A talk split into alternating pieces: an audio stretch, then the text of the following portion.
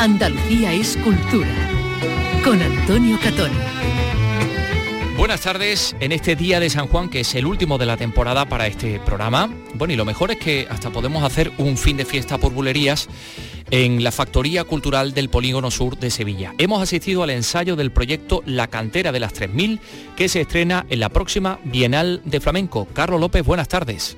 Buenas tardes, ya les hablamos del proyecto de la Factoría Cultural del Polígono Sur, que se sirve del flamenco para la promoción social de los jóvenes. Ahí está el Torombo al frente del proyecto Fuera de Serie que prepara este espectáculo para la Bienal. Se estrenará el 17 de septiembre, así que terminamos por lo grande con el talentazo que hay en las 3.000 viviendas.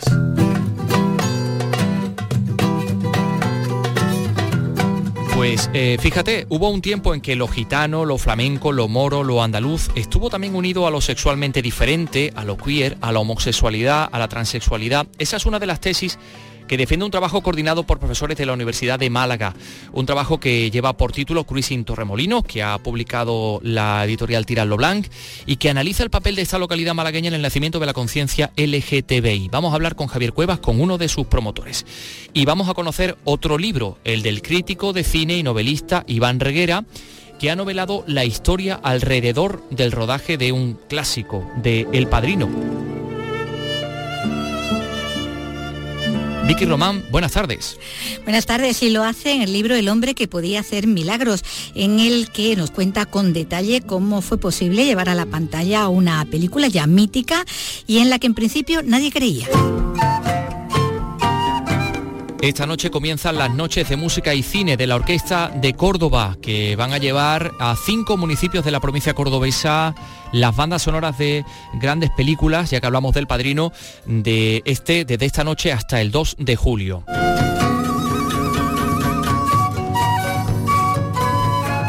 Y mañana Cazorla en Jaén acoge la fiesta de la Tragantía, que está basada en una leyenda muy arraigada en el, en el municipio. Una fiesta multidisciplinar que incluye teatro, música y hasta pasajes del terror. Bueno, de muchas cosas más eh, les vamos a hablar en este programa que comenzamos con la producción de Ray Angosto. Andalucía es cultura con Antonio Catoni.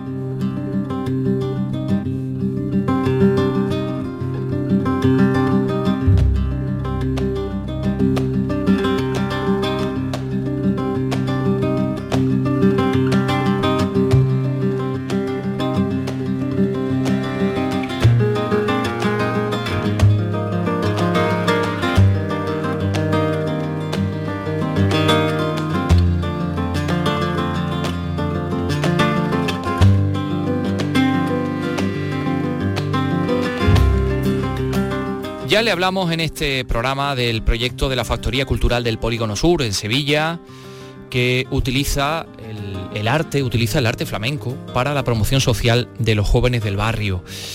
Ahí está el Torombo, al frente del proyecto Fuera de Serie, que en estos momentos está preparando un espectáculo para la Bienal de Flamenco de Sevilla, que se va a estrenar concretamente el 17 de septiembre y que tiene por nombre La Cantera de las 3000 esa cantera de una enorme calidad, de un enorme talento, como ha podido comprobar nuestro compañero Carlos López.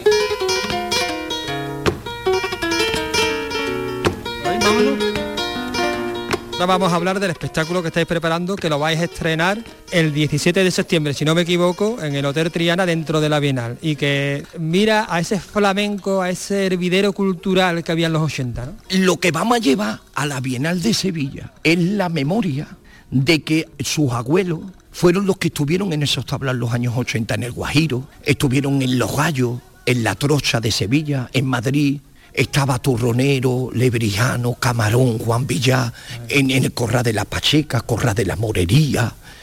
Estamos hablando de la época de, de Caracol, ya consagrado, y los nuevos jóvenes que eran Camarón, Turronero.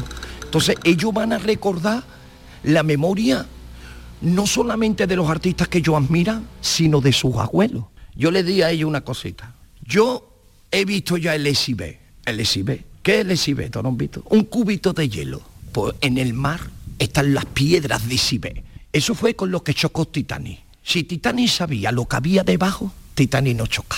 Yo he visto lo que hay debajo. El, la gran piedra esa del SIB. Lo vi Por eso estoy aquí, con ellos. Pase lo que pase, yo ya lo he visto, lo que va a acontecer. Que esté aquí hoy, que esto pueda salir por la radio, es como si yo ya la hubiera visto.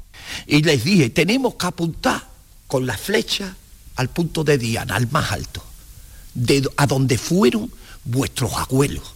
Y no a cualquier lugar, que viva el Teatro López de Vega, viva el Maestranza. Tenéis que ir a la sede y al territorio que nos pertenece y que os pertenece, que es Triana, el Hotel Triana.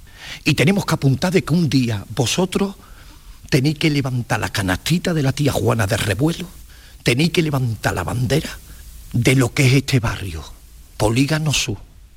Ya le digo que esto no viene de la barra de Nurillé, esto viene de la calle, que es de donde nace el flamenco. Flamenco nunca nació encerrado en cuatro paredes, flamenco nació en libertad, en la calle.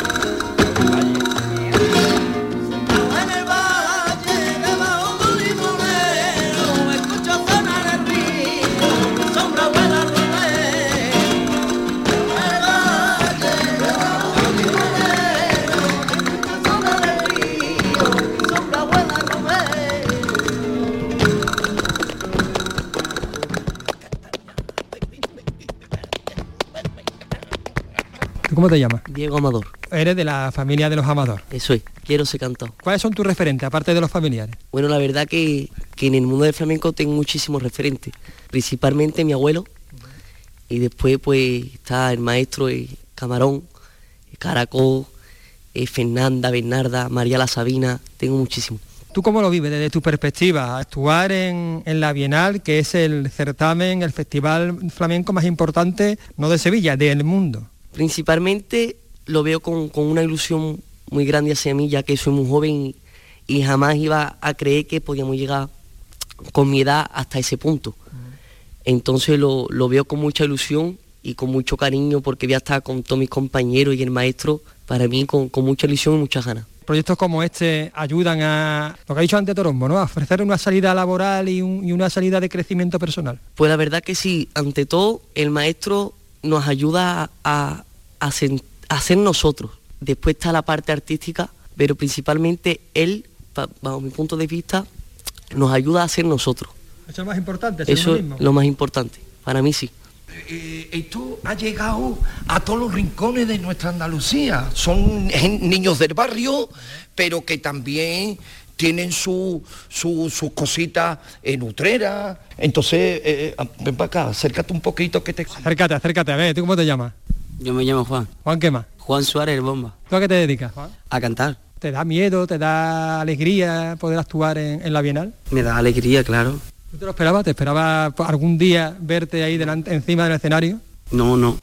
Pasa que aquí se junta una cosa muy importante. Vamos al palacio, vamos a ponerlo así porque vienen productores, vienen producciones internacionales para ver qué es lo que está pasando con el flamenco desde lo más clásico, desde la tradición hasta lo más vanguardista, lo más contemporáneo y lo más actual. ¿Qué es lo que pasa aquí? que no es lo mismo que tú, como decía el Petete, que ha ido acompañando a, algunos de los artistas y él ha ido como componente ayuda, eh, acompañando con su arte, pero esta vez la Bienal le dedica un día a Polígono Sur, a estos jóvenes, a esta cantera.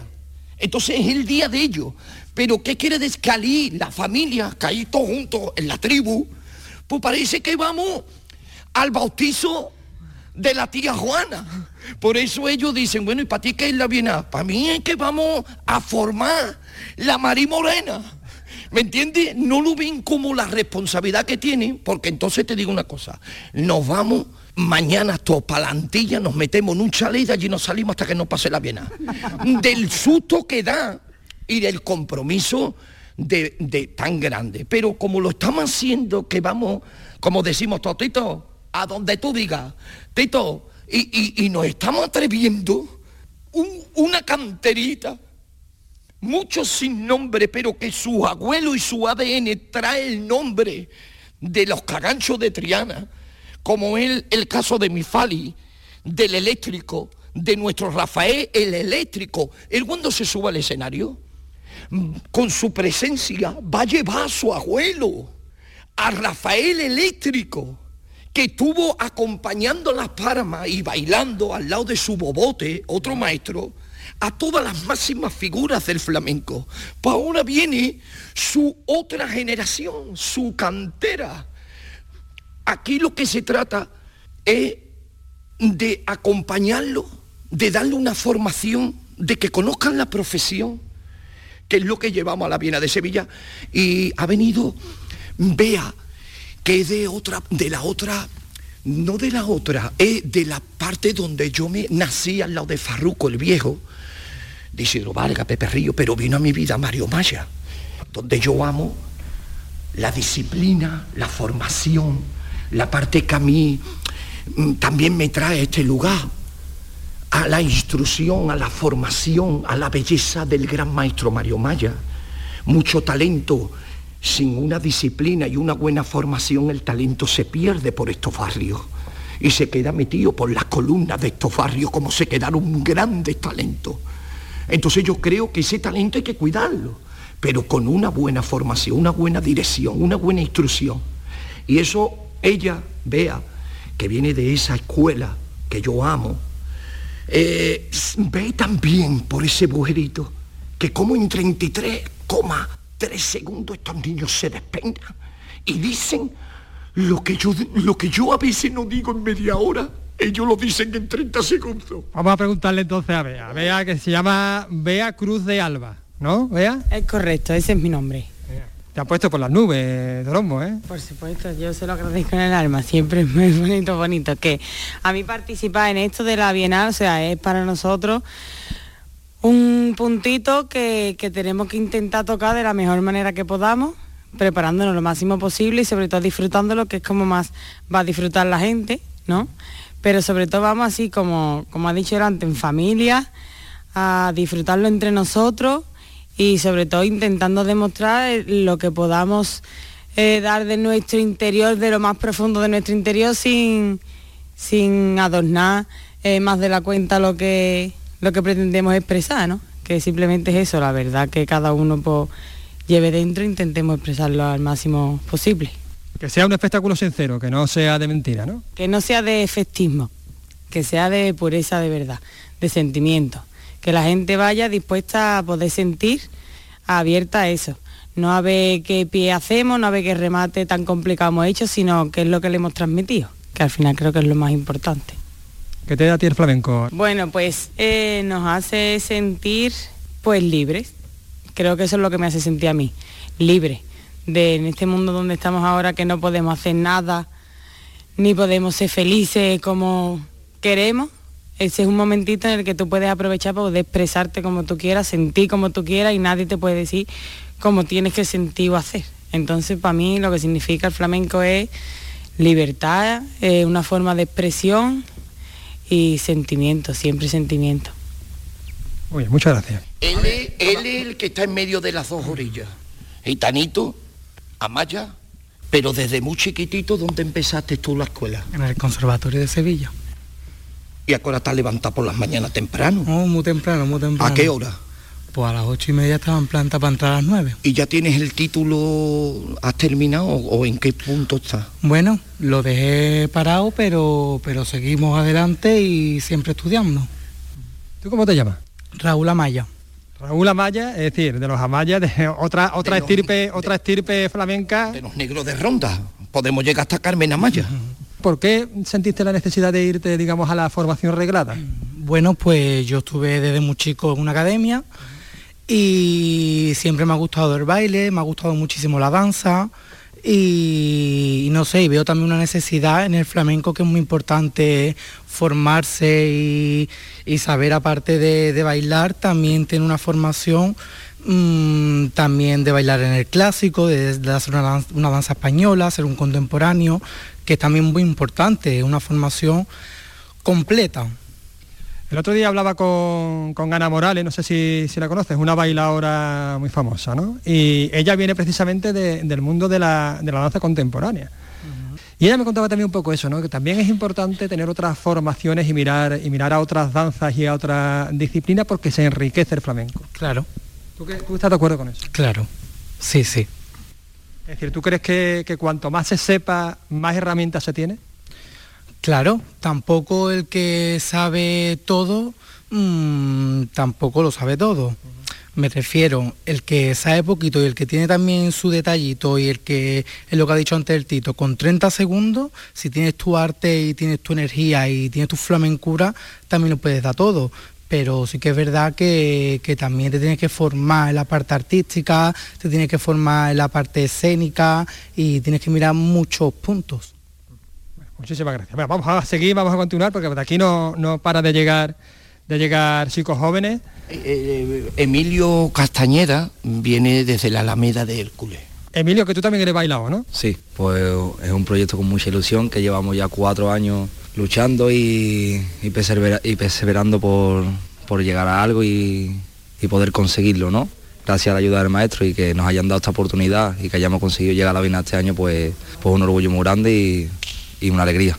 ¿Tú dónde te ves dentro de cinco años? Pues yo, pues, pues si Dios quiere con mis compañeros en una gira muy buena con el Tito por las Américas, que lo estuvimos hablando, y, y con, y con un futuro excelente que creo yo que tenemos al lado de, de los compañeros. Bueno, vamos a hablar también con, con la producción, porque son muchas, muchas personas, son muchos artistas, hay que mover muchísima logística y de todo esto se encarga Irene. Irene Gómez. Hola, ¿qué tal, Irene? Hola, buenos días. ¿Cómo se le ocurre meterse en este jaleo? Eh, pues verdad. Buena pregunta, ¿no? Buena pregunta. No, verá, esto mm, así un poco como te comentó antes Torombo, un poco casual. Mm, Yo iba a las clases de porque mm, soy muy aficionado al flamenco, me, gusta el flamenco como, como originario, ¿sabes? Andaluza y sevillana que soy. Entonces yo iba a sus clases de compás esto y yo soy aficionada a fotografía, soy fotógrafa, hago diseño gráfico. Y un día me dijo, Irene, vente que vamos a, Ah, que tenemos hoy una reunión con allí los niños del Polígono Sur de las 3000. Y claro, pues venga, mm, me llevo mi cabra, sé qué. Y ya está, y ahí ya, ahí ya me perdí, ahí ya me perdí. te, te- te enamoró el, el- Claro. el proyecto. Y ya está, y ya así, pues hasta hoy. Y cada vez pues es lo que, lo que, mm, ahora lo que menos hago es fotografía, pero bueno. Pero tú te encargas de toda la producción de este, de este espectáculo, que es, que es muchísima que tenemos también, que tenemos a María, a mi Ramón, que es fotógrafo, María que se encarga también del tema de los niños, de los ensayos, en fin, de organizar un poco ese tema. Yo he pasado un poco por todas las fases y ahora pues, mm, hago un poquito de todo. El tema de la gestión, de la producción, todas esas cosas. ¿Qué es lo más complicado? Te resulta un poquito más complejo. En realidad yo he ido aprendiendo sobre la marcha todos los campos, menos la parte artística de diseño y fotografía y eso, que, que era lo que yo traía. Mm, Todo lo demás ha sido pues, un aprendizaje conforme hemos ido avanzando. Y la verdad no te sabría decir lo más complicado porque disfruto en todas las áreas. Entonces, mm, complicado a lo mejor, pues bueno, coordinarnos todo, que somos, son muchos, somos muchos, cada uno con su, su quehaceres, con su familia, con sus cosas, y a lo mejor es un poco coordinarnos todos para poder tener este tiempo en común y no quitarnos de, de nuestra que muchos trabajan en sus tabladitos y sus cosas, pues a lo mejor esa es la parte más complicada, de poder tener la misma disponibilidad todos, que somos muchos. ¿No os gustaría que, bueno, ya que se estrena en la Bienal, que, que tuviese un recorrido por otros teatros, por otros certámenes? Hombre, yo, vamos, es que, es que debería. O sea, es que a mí me da mucha pena mm, si se, se quedara solo aquí, porque debería tener la oportunidad todo el mundo de podernos ver. Entonces, a lo mejor en la Bienal, pues sí, son 600 personas los que pueden vernos. Pero mm, yo personalmente quiero luchar porque eso se, se expanda y poder mm, llegar a que todo el mundo pueda ver esto, porque es un espectáculo que para llorar. Es que yo no, yo que te voy a decir, porque es como si fuera mío, pero en realidad eh, este digamos que es otro, tenemos otro además también más grande que mm, ahora no es el momento, no es el, el tema, pero también es espectacular. Es que esto es un ramillete de flores muy variadas y, ah, te queda enamorado o enamorada sí o sí, aunque no quieras. Entonces, pues la verdad es que debería de llegar a lo más lejos que pudiéramos, porque se lo merecen, se lo merecen ellos y el público también se lo merece, de, que lo conozcan y vean y disfruten de este espectáculo. Pedro de la Tomasa, le pidiendo dos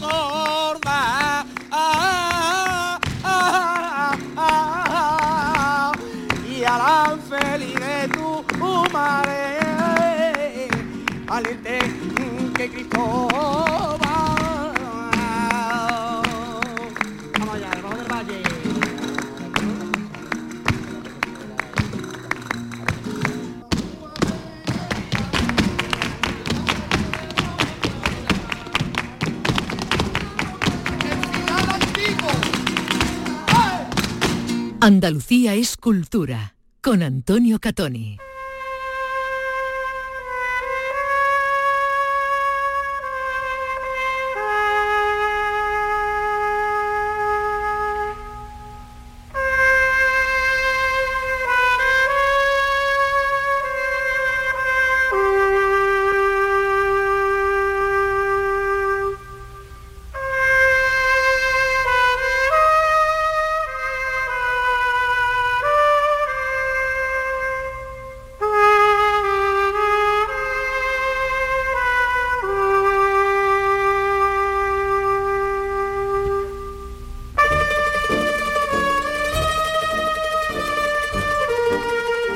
Padrino ha cumplido medio siglo, 50 años.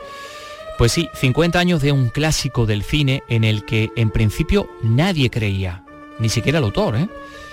y cuyo rodaje fue en sí mismo toda una aventura.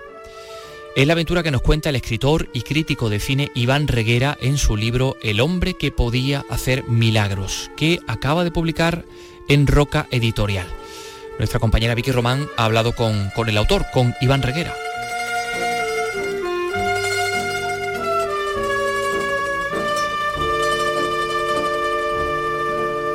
Hola Iván, ¿qué tal? Muy buenas tardes. Buenas tardes. Bueno, se acaba de, de presentar eh, el libro en la, en la FNAC eh, en Madrid, refrendando bueno, la estupenda acogida que, que, como vemos, está teniendo, porque bueno, ha despertado mucho interés este relato que novela la peripecia real alrededor del rodaje del Padrino, para muchos la mejor película de la historia, sin duda la mejor sobre la mafia, una película que se ha hecho mítica y que 50 años después de su estreno, pues como estamos viendo, sigue muy viva, ¿no? Sí, sí, sí, y seguirá viva. Es un clásico enorme y, y se celebrarán los 50 y los 90 y los 100 y lo que, los que haga falta. ¿no? Pasa que el 50 era un número muy Muy redondito, ¿no? redondito ¿no? para hacer un libro, claro, y un homenaje. Bueno, el hombre que podía hacer milagros, tomando el título de una de esas pelis clásicas que, que le gustaban, eh, es el director, es Francis Ford Coppola, aunque veremos que aquí hay otras figuras muy relevantes a la hora de materializar ese milagro ¿no? de- del padrino, como es el caso, por ejemplo, del productor, de Robert Evans, que es Sí. todo un personaje que daría casi para un libro el solito, ¿no? Sí, de hecho lo tiene, él tiene sus memorias que son muy divertidas, que es el que se quedó en la foto. Sí, el, el- el hombre que podía hacer milagros es Francis Ford Coppola, pero lo dijimos ayer, lo comentamos ayer en la presentación, eh, también son unos cuantos más. O sea, aquí hubo una, una cadena de milagros que no se han vuelto a producir en el cine, eh, por lo menos norteamericano, en Hollywood, que que ya sabes que es película levantar en la- una película en Hollywood, pero es que era un, era un milagro tras otro. Eh, nadie quería, nadie creía en esta película. Realmente ahora mismo es un clásico, todo el mundo hace reverencias al padrino, a la gente le encanta el padrino, le sigue encantando. Es una película que aúna calidad artística con, con comercialidad de una forma fascinante. O sea, puede gustarle a cualquiera el padrino realmente. No hace falta saber de cine ni ser un experto. Pero, pero realmente eh, hubo una, con- o sea, era una película que no, que no quería hacer nadie. O sea, eh, Mario Puzo, para empezar, Mario Puzo, el autor del, de, De la novela. ujú. no Tampoco quería. creía en la historia. No, que, no quería hacer una película porque no le gustaban los mafiosos, Sí, pero sí. claro, eh, eh, Lenny Bruce, el cómico, le su amigo le dijo, Gordo, escribe". gordo, tienes que escribir para la gente y tienes que meter mafia y, y sangre, ¿no? Y lo hizo y de repente pues se, convirtió en un señor pues, millonario, ¿no? Pero no quería hacer, eh, eh, Coppola tampoco quería dirigir la película porque le parecía demasiado. Venderse mm, era muy muy comercial y tal, él quería hacer cine más artístico, más de festival, digamos.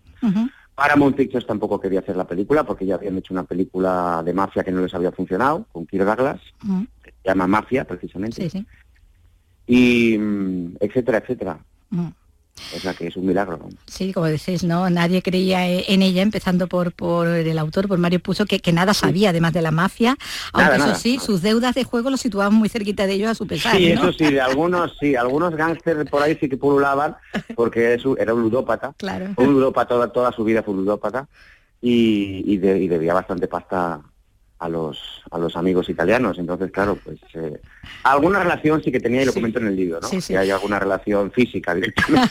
Oye, esa frase entonces que, que le inspira también eso de que la mafia era como el gobierno, pero con otros métodos de cobro es real. Claro, claro. Eso es real. Bueno, eso es una licencia que me tomo yo, pero, pero claramente era eso. O sea, yo creo que se inspiró en lo que le pasaba realmente, ¿no? O sea, porque es la realidad, ¿no? Es la realidad. Como decías, aquí se alinearon prácticamente los astros, ¿no? Para que todo Sí, fluyera y todo llegara a donde llegó. Eh, y bueno, tú lo vas contando alternando las historias de los principales implicados en la película, Sí, desde el autor de la novela, el director, pasando por el productor, por los actores y empezando además por el gángster que, que inspira el personaje de Vito Corleone, ¿no? De Costello, sí, ¿no? Costello es el Costello es el, el personaje que inspiró a A Vito. a, Don a Vito. Vito- a don Vito Corleone. Era un, un- un personaje muy siniestro, como toda esta panda de, de mafiosos, y tenía la característica de que tenía la voz rasgada eh, por una por un problema de salud, y eso es lo que cogió Ma- Marlon Brando también para eh, crear a su a su digamos esa, esa voz rasgada ¿no? de, de Vito Corleone aunque no como digo la novela en el libro no tiene nada que ver físicamente Marlon Brando con Con Costello, ¿no? porque Costello era un señor muy feo que se parecía a Bela Lugosi y, y Marlon Brando pues era una estrella, era uno muy atractivo, Muy atractivo, todavía muy atractivo en esa época. Tuvieron que maquillar y todo. Bueno, ahí ofreces un retrato de, de Coppola como es un creador con unas ideas muy claras, arriesgado Sí. ya desde muy jovencito, cuando estudiaba ¿no? cine en California, en conformista, nada en onda con los compañeros que tenía entonces en las aulas, loco por el cine desde muy pequeñito, ¿no? Lo recuerda Sí. desde sus años afectado por la polio, inasequible ya al desaliento, imaginando esas historias para entretenerse, pero sobre todo para entretener también a, a los demás, ¿no? Sí, Eh, Y el suyo es un joven talento que vendría a coincidir, bueno, con los de toda una generación que veríamos que iba a cambiar el cine, porque como Sí. cuentas también, se estaba entrando en una nueva época, ellos eran conscientes de que había que darle una vuelta a la industria, a las historias y a la forma también de contarlas, ¿no? Sí, es la era, era es la era dorada de Hollywood. Claro, la nueva era dorada. Sí, sí. Es la era dorada porque se ha hablado, sí, se han hablado de los locos años 20, de- Ujú. Del gran cine del- de Hollywood de los, de los 30, antes del Código Hayes, antes de la censura. Pero no, no, el, cine más grande que ha dado Hollywood es el de los años 70. Ahí se, ahí se creó una libertad que no se ha repetido, ahora mismo es inexistente. O sea, ahora mismo Hollywood no es más que una máquina de hacer dinero eh, y de hacer películas de superhéroes. Y esta gente era, era, era genial, o sea, estamos hablando de, eh, de que los años 70 mm, de repente empiezan a aparecer gente como Coppola, como Spiel- Spielberg, como Lucas, como Friedkin, como De Palma, como Woody Allen, como eh, Casabetes, como, o sea, es que podría estar toda la tarde hablando. de- Bodanovich, de- que, que Bodanovich que lo vuelve loco con un héroe anda, con el héroe anda suelto, ¿no? Exactamente, sí, exactamente, lo, lo cito. Quería, cita- Sí, sí. quería citar esa película porque me parecía muy importante realmente. sí, el cambio que, que supone. Es una película que no conoce mucha gente, pero hoy, pero pero que es una película fundacional, porque está ahí Roger Corman también, que es el que gran padrino de toda esta gente, ¿no? Que, que, que fue apadrinó a, pues, a Sales, a Scorsese, a De Palma otra vez, ¿no? Todos estos. Y es una película que es muy brillante, con muy poco dinero, hecha con muy poco dinero, pero con mucho talento. Entonces, Ujú. por eso Coppola a la vez dice, pero bueno, ¿esto qué es? Esto es maravilloso. Claro, claro, que me, me salta todos los, los parámetros, ¿no? Cuando Claro, él, él venía de hacer películas de estudio, además, Claro. o sea, de encargo, que no le gustaban nada, porque no le gustaba hacer ese tipo de, de cine, ¿no? El musical con Fred Astaire. Sí, como decíamos, musicales para la tercera edad ya, ¿no? Sí, totalmente para la tercera edad, ¿no? De- y, y porque le gustaban los musicales también. Sí, ¿no? De Tenías hecho, a- hizo- con el padre, hecho, ¿no? Con Carmine. Claro, de hecho Coppola hizo el- lo que le arruinó a Coppola Sí, fue Corazonada, precisamente ¿no? un musical, ¿no? O sea, el, el cine Coppola es corazonada, Sí, realmente. sí, claro, O sea, el fin del sueño de Coppola es corazonada, que se pega un atacazo monumental. Bueno, como decíamos, son los 70, ¿no? Esos años dorados a los que contribuye, por supuesto, eh, Coppola y, y El Padrino sería una punta de lanza también, ¿no? En ese nuevo Sí, Hollywood. sí, sí, sí. Decimos de los barbudos, ¿no? Como decía Billy Wilder. Sí, los llamaba Billy Wilder los barbudos, estos chicos barbudos. sí, sí, sí. Claro, nada que ver, con- es que claro, esta gente no tenía nada que ver con, con el look de los directores de los 40 y Claro. 50, ¿no? O sea, que iban con traje a, a dirigir, o sea, prácticamente, o con camisa blanca, ¿no? y de repente aparecen estos señores con barbas y camisas hawaianas, ¿no? Y claro, lo rompen todo, ¿no? Mm, eh, ese- esa pandilla, ¿no? Como decimos, de, de barbudos Sí. que van introduciendo entre sus historias.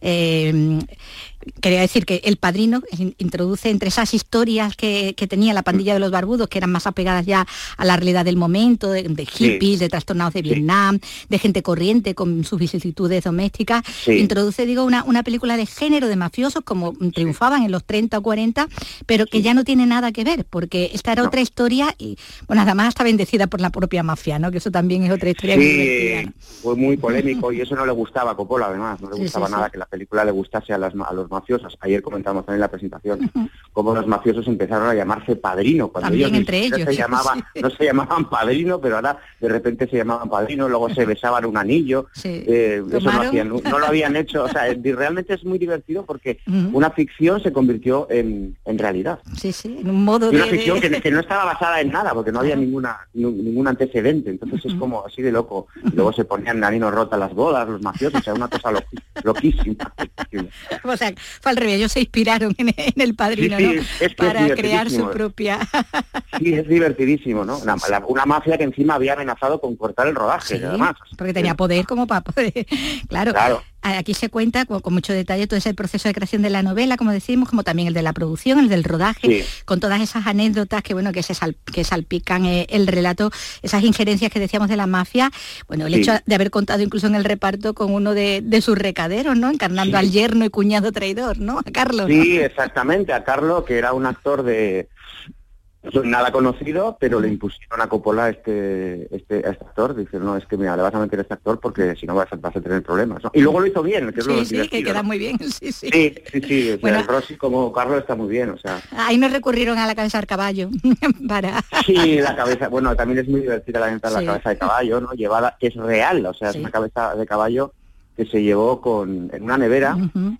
Y no se lo desde una al fábrica, actor. desde una fábrica de alimentos de, de animales, una, una, una cosa también tremenda, ¿no? Y bueno, la sorpresa del actor, que Claro, no vio la sabía. cabeza, bueno, o sea, El terror era, está, llena, era está real. llena de, está llena de anécdotas la, Sí, la- sí. el padrino, ¿no? Es como, es un libro, ya sé que es anti-marketing decirlo, pero que se hace solo el libro, porque realmente hay tanto que contar, Claro. hay ya tanto, tanto, tanto que contar. Lo único que hacer es pues articularlo y dialogarlo y, y hacerle un poco, pues eso, darle, darle tono de novela, darle, hacerlo entretenido y tal, ¿no? Pero, Claro, o sea, no aburrir, sobre todo no aburrir, ¿no? Claro, recreando, imaginando a veces las relaciones, las conversaciones.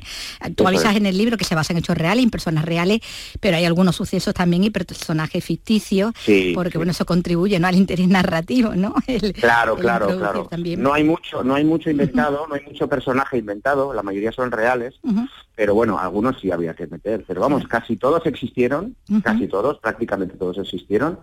Y luego sí que pues me tomaba la licencia de dialogar. Claro, Por ya sé, de ejemplo- ponerlos en relación, como al principio, Franco Costello, con el chofer, Sí, ¿no? Y le va contando es, cosas, le va poniendo en antecedentes.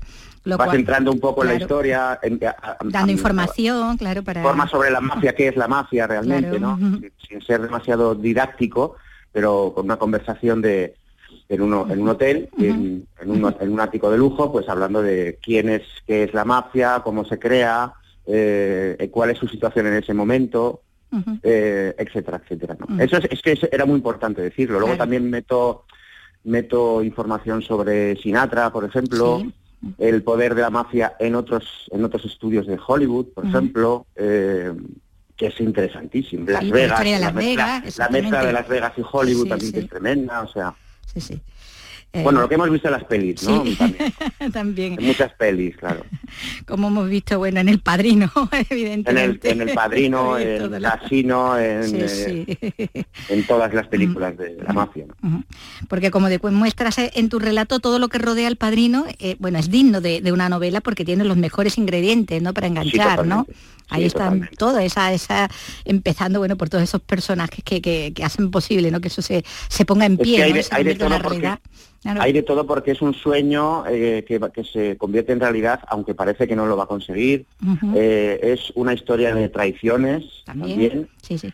Es una historia de ambición empresarial, eh, es una historia de amistad, la amistad es muy importante en este libro también. La que sé, que el vínculo que se crea entre... Claro, el vínculo entre la gente que está rodando o los amigos de Coppola, ¿no? como John Milius, como George Lucas, o sea, todos estos jóvenes que están, bueno, jóvenes. Sí, bueno, Lucas fascinado con Coppola, que se ha ido a estudiarlo, ¿no? A ver. Sí, claro, claro, ¿no? Cómo están en la escuela de cine y la deja, pues porque ve que no, que no hay más que palabrería, ¿no? Y es lo que quiere rodar películas, entonces, pues, la amistad es muy importante en, el libro también, claro. Y por supuesto en El Padrino, en la película, ¿no? O sea, es una película sobre la amistad también. Aparte sobre la familia. Sobre la familia, evidentemente, sobre los vínculos eh, eh, familiares, ¿no? Y, bueno, y que como muchas películas de, Coppola, pues también ahí está el, propio vínculo de su familia, ¿no? Su familia también inmersa, ¿no? En la, eh, en la propia película, ¿no? Porque sí, no se puede, Coppola es indisociable al concepto familia. Familia, exactamente, la familia va junta, ¿no?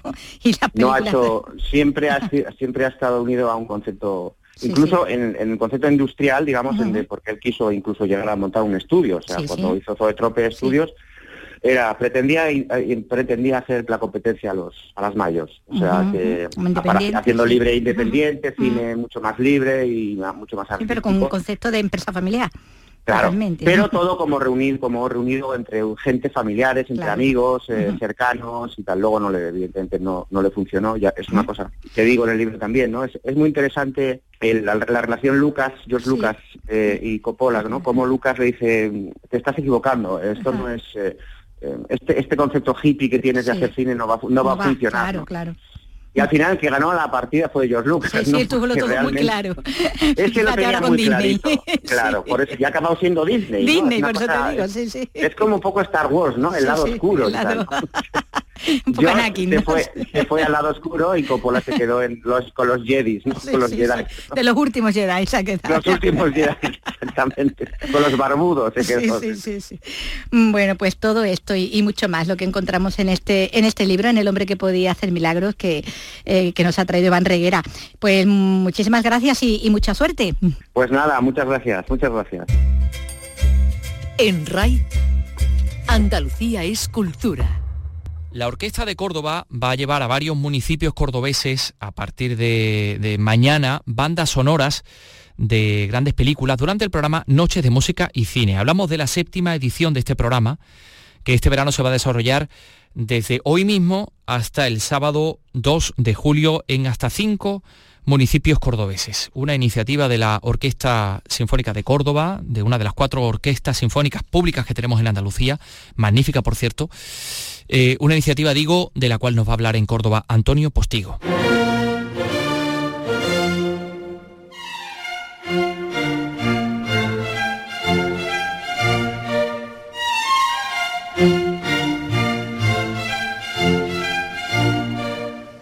Varios escenarios singulares de Espejo, Priego de Córdoba, Cañete de las Torres, Servicio Villafranca van a acoger estos conciertos. Serán presentados por la actriz Marisol Membrillo. La Orquesta de Córdoba estará dirigida por Salvador Vázquez, quien ha dividido en tres las piezas musicales, cine infantil, cine de aventuras y clásicos. Es una de las peculiaridades del ciclo de Noche de Música y Cine, que además de llevar la orquesta eh, fuera de la capital, eh, eh, la trae con, este, con esta música que es, pues, pueden ir toda la familia entera a ver el concierto que yo creo que van a disfrutar. Esta iniciativa permite sacar la orquesta de la capital y acercarla a las distintas comarcas. Daniel Broncano es el gerente de la Orquesta de Córdoba. Es que la música tiene que llegar a todos, eh, es importante que se topen con ella y que la descubran y que a partir de este repertorio de la música de cine incluso tengan interés por la orquesta, por la música sinfónica. El programa está impulsado por la Delegación de Cultura de la Diputación y arranca este viernes en el Paseo del Cafetín de Espejo.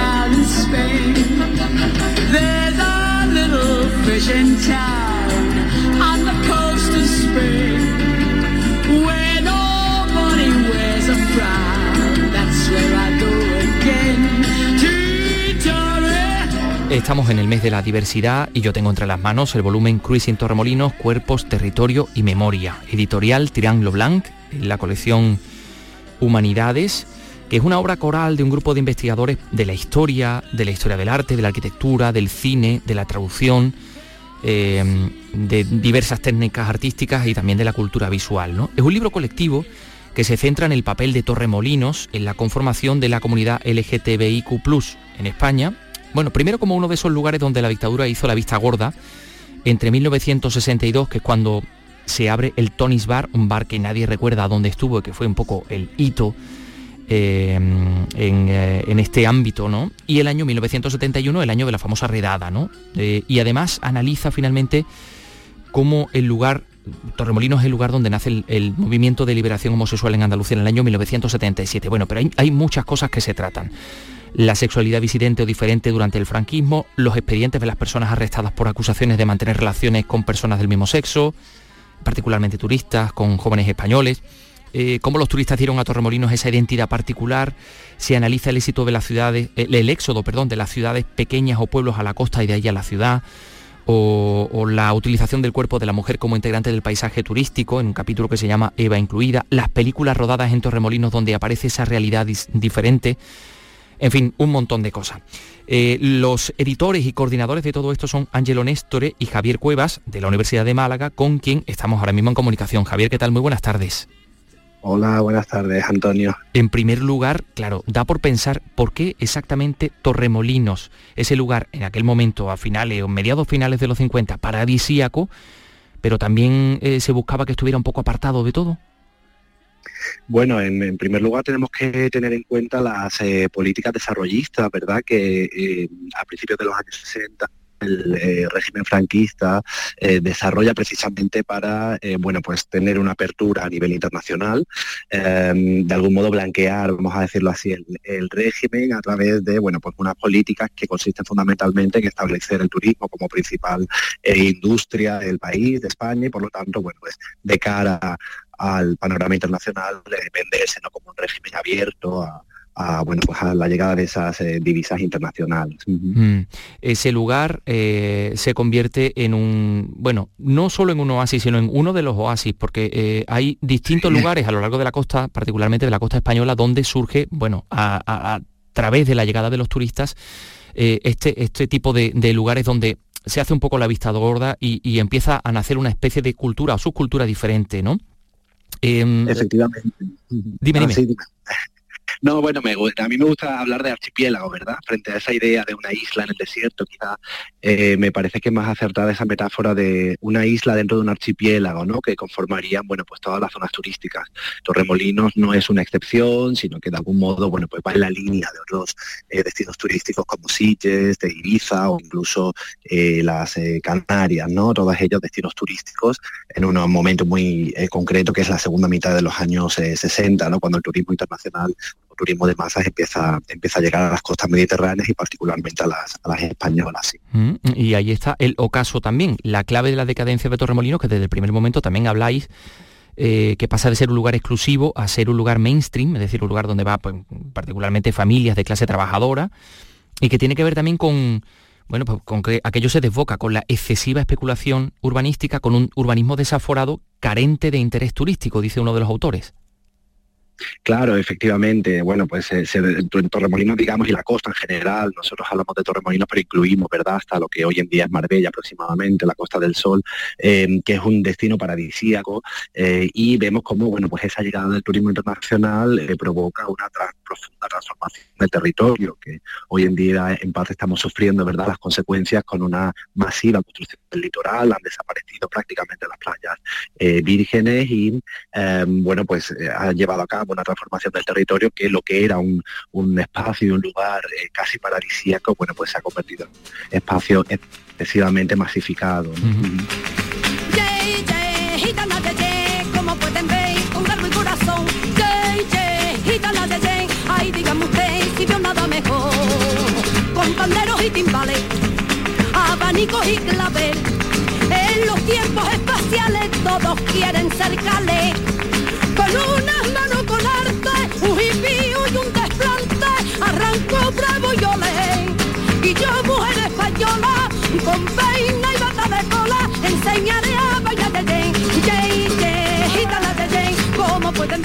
Bueno, pues nos hemos cambiado al, teléfono, que así parece que vamos a, mejorar un poco la, la calidad del sonido. Bueno, eh, Javier, hay un momento, estamos hablando con Javier Cueva, el coordinador, uno de los coordinadores de este libro, Cruz Torremolinos, Cuerpos, Territorio y Memoria, decía yo, hay un momento que pone punto y final a esa etapa del Torremolinos dentro de ese archipiélago de libertades en la etapa del franquismo, que es la redada de 1971, aunque no sé si mm, en los últimos años ha sido un poco en cierta medida sublimada, ¿no? Porque también hubo otras redadas en España, ¿no? Claro, efectivamente, sí, bueno, eso es importante que lo tengamos en cuenta. El Torremolinos no era una excepción, ni muchísimo menos. Eh, las redadas se dieron en todo el Estado español eh, y fueron la consecuencia directa de la aprobación de una nueva ley, la Ley de Peligrosidad y Rehabilitación Social, eh, que de algún modo sustituía una ley anterior, la Ley de Vagos y maleantes que perseguía eh, expresamente la, homosexualidad. Esta ley fue aprobada en el 70, pero se empezó a aplicar en el 71 y de ahí las múltiples redadas que se dieron, en, eh, como decía, en todo el Estado español. La de Torremolinos fue muy sonada porque a la vez de turismo internacional, bueno, pues fue portada y noticia de diarios británicos, alemanes e, e, italianos, por eso quizás fue muy sonada. Y también en el caso específico de Torremolinos porque de algún modo terminó con una etapa, ¿no? Sabemos que eh, llevó al cierre de gran parte de los locales del pasaje de Goña, motivo por el que recientemente, en el año 2019, ese espacio de Torremolinos, el pasaje de Goña, ha sido declarado lugar de memoria LGTBI. Sí, ahí te perdemos, te perdemos un, poco de sonido, pero yo creo que ha quedado bastante claro eh, todo esto que nos cuenta Antonio Navarro Sánchez en un, en un libro que es completísimo, que tiene un montón de, de capítulos que nos permite conocer, descubrir releer todo eso que estaba ahí debajo y que ahora estamos, ahora estamos reencontrando. Bueno, hemos hablado con Javier Cuevas del Barrio, uno de los editores de Cruz y Tormolinos, Cuerpos, Territorio y Memoria. Gracias por estar con nosotros, Javier. Enhorabuena por este trabajo. Muy bien, muchas gracias a vosotros, Antonio. Andalucía es cultura, con Antonio Catón.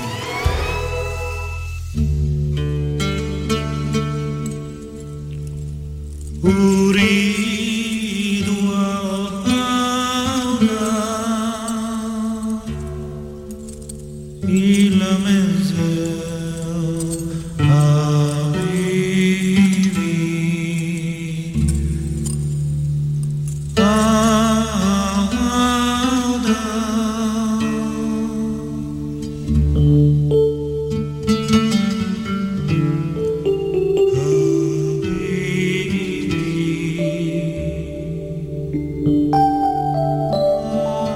en torno a la noche de San Juan, em, Cazorla en Jaén acoge una fiesta tradicional llamada La Tragantía. Está basada en la propia leyenda de la Tragantía, que es una leyenda muy arraigada en el municipio que habla de, una especie de, em, de monstruo, ¿no? Bueno, de una princesa que se transforma en monstruo. Esto eh, es una historia que nos va a contar con detalle Irene Lucena, que además nos va a hablar de esta forma de celebrarlo. Incluye teatro, música y hasta pasajes del terror. Eh, bueno, un montón de cosas. Irene, cuéntanos. Jaén, adelante. La leyenda cuenta que el rey moro se atrincheró en el castillo que hoy es conocido como el Castillo de la Hiedra para hacer frente al enemigo. Cuando el rey abandonó Cazorla con la esperanza de volver, dejó a su hija oculta en una estancia del castillo que solo él conocía. Cuando las provisiones se le acabaron a la hija del rey y dejó de sentir las piernas, se dio cuenta de que éstas se habían transformado en una cola de serpiente. La leyenda cuenta que su venganza contra los castellanos y sus descendientes, los cuales acabaron con la vida de su padre, se da la noche previa a San Juan. Antonio José Rodríguez es el alcalde de Cazorla. Se escucha es una voz que dice algo así como, yo soy la tragantía, hija del rey moro, y el que me oiga cantar no vea la luz del día ni la noche de San Juan. La festividad en torno a esta leyenda es un recorrido por el municipio del que poco ha querido desvelar el alcalde sobre la edición de este año, pero en lo que en ocasiones anteriores ha contado incluso con un pasaje del terror. Esta leyenda, que al final se ha convertido en un elemento amable de nuestra cultura, lo que hacemos es representarla a través de alegría. Y alegría es música, danza, magia, representaciones teatrales a lo largo y ancho de las calles de Cazorla, de las plazas de Cazorla y saliendo también un poquito de los límites urbanos, adentrándonos en ese castillo, en el castillo de la Hiedra. Se trata de una forma diferente de celebrar la noche de San Juan para la que es necesario inscripción.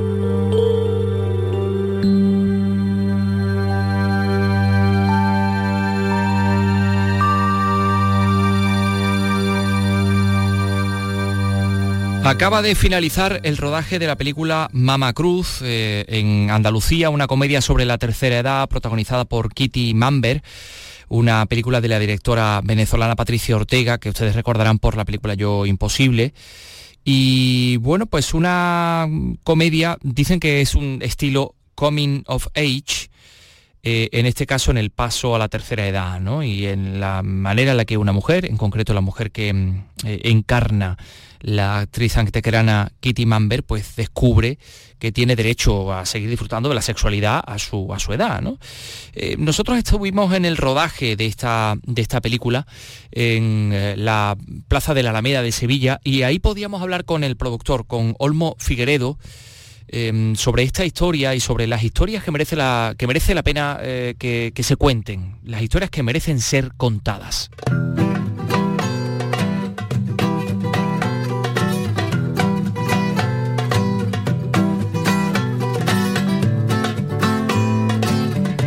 Olmo Figueredo, La Claqueta, ¿por qué os habéis metido en esta historia de Mama Cruz? Bueno, la verdad que yo estoy en un momento vital en, lo que, en la que estoy buscando historias alegres, vitalistas, luminosas. Y esta historia es una comedia protagonizada por Kitty Mamber y dirigida por Patricia Ortega que cumplía todos estos requisitos. Y además lanza un mensaje que para mí es fundamental en este momento. Yo tengo a mis padres que están ya en esa tercera edad, pero yo creo que estamos en un momento actual en el que lo que se busca también es ese envejecimiento activo y esta película lanza un mensaje muy importante para mis padres y para mucha gente, para nosotros en el futuro, que es, tenemos y debemos disfrutar de nuestra sexualidad también en la tercera edad. Estamos vivos, seguimos vivos y debemos mm, disfrutarla plenamente. Y esta película está precisamente para eso. Y no dejamos de vivir hasta que entregamos la cuchara, ¿no? Hay que vivir plenamente. Hay que vivir plenamente. Y yo creo que muchas veces tenemos hay un tabú enorme. Yo creo que hay un tabú muy importante con respecto a nuestra sexualidad y a los cuerpos desnudos a partir de este envejecimiento ¿no? que se produce pues, a partir de los 60 años. Y bueno, contamos ahora con dos actores fantásticos, con, Kitty Mamber y con Pepe Quero, que van a poner de alguna forma esas dudas que podemos tener muchos de nosotros y que tendremos en el futuro cuando empezamos a sentirnos quizás no tan guapos, pero en realidad nuestros cuerpos siguen siendo bellos, nuestros cuerpos siguen siendo igual de bonitos, igual de sensuales en esa edad. Y esto es un poco lo que van a descubrir ellos, ¿no? van a tener un camino, van a tener una transformación y, dentro de ellos mismos en los que van a ver que van a tener un despertar, van a tener un redespertar, digamos, sexual y de darse cuenta que sus cuerpos siguen estando vivos y que ellos también están vivos. Bueno, eh, ¿por qué eh, Kitty Mamber? ¿Por qué Pepe Quero? ¿Por qué, por qué Patricia Ortega?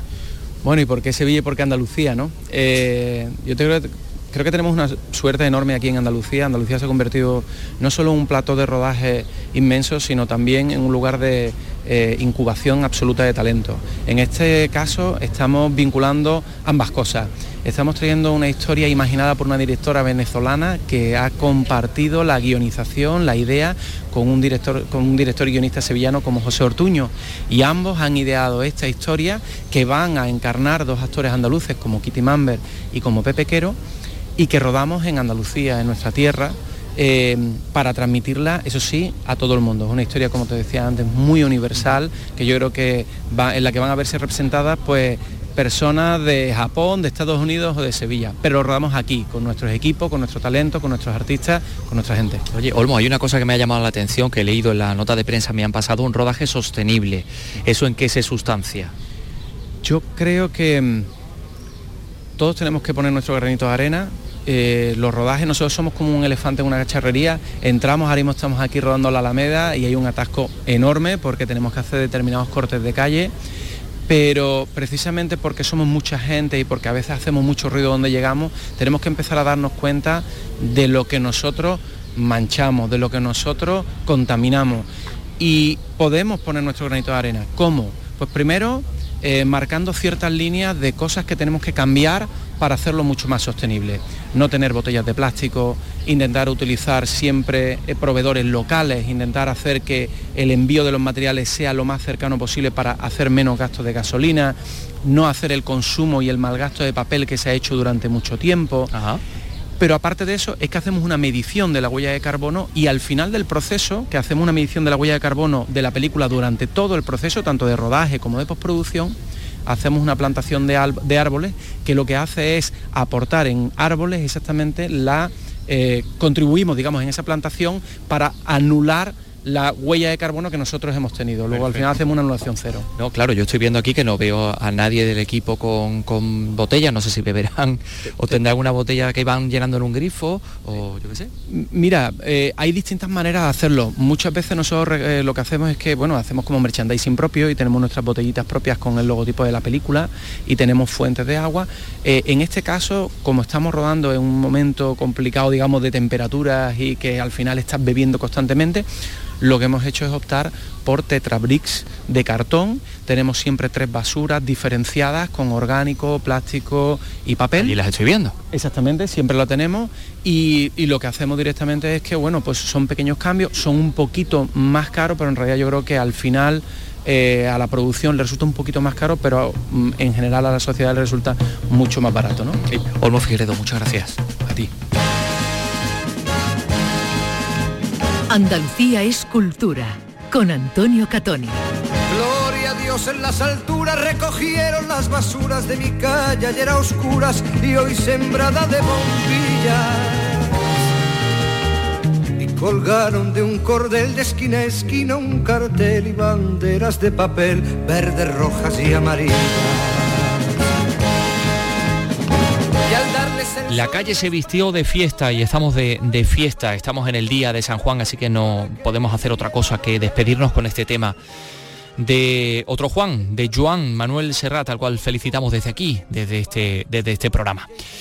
Ha sido un auténtico placer estar con ustedes en este programa que mm, no ha podido ser posible sin la participación de Vicky Román, de Carlos López, en el apartado técnico Ángel Rodríguez, Miguel Alba eh, y en el apartado de la producción de Ray Angosto y a veces también de, Elena Zájara que nos ha echado una mano. Ha sido un auténtico placer y esperamos volver la temporada que viene para seguir con ustedes, llevándoles la cultura a través de la radio, la Radio Pública de Andalucía.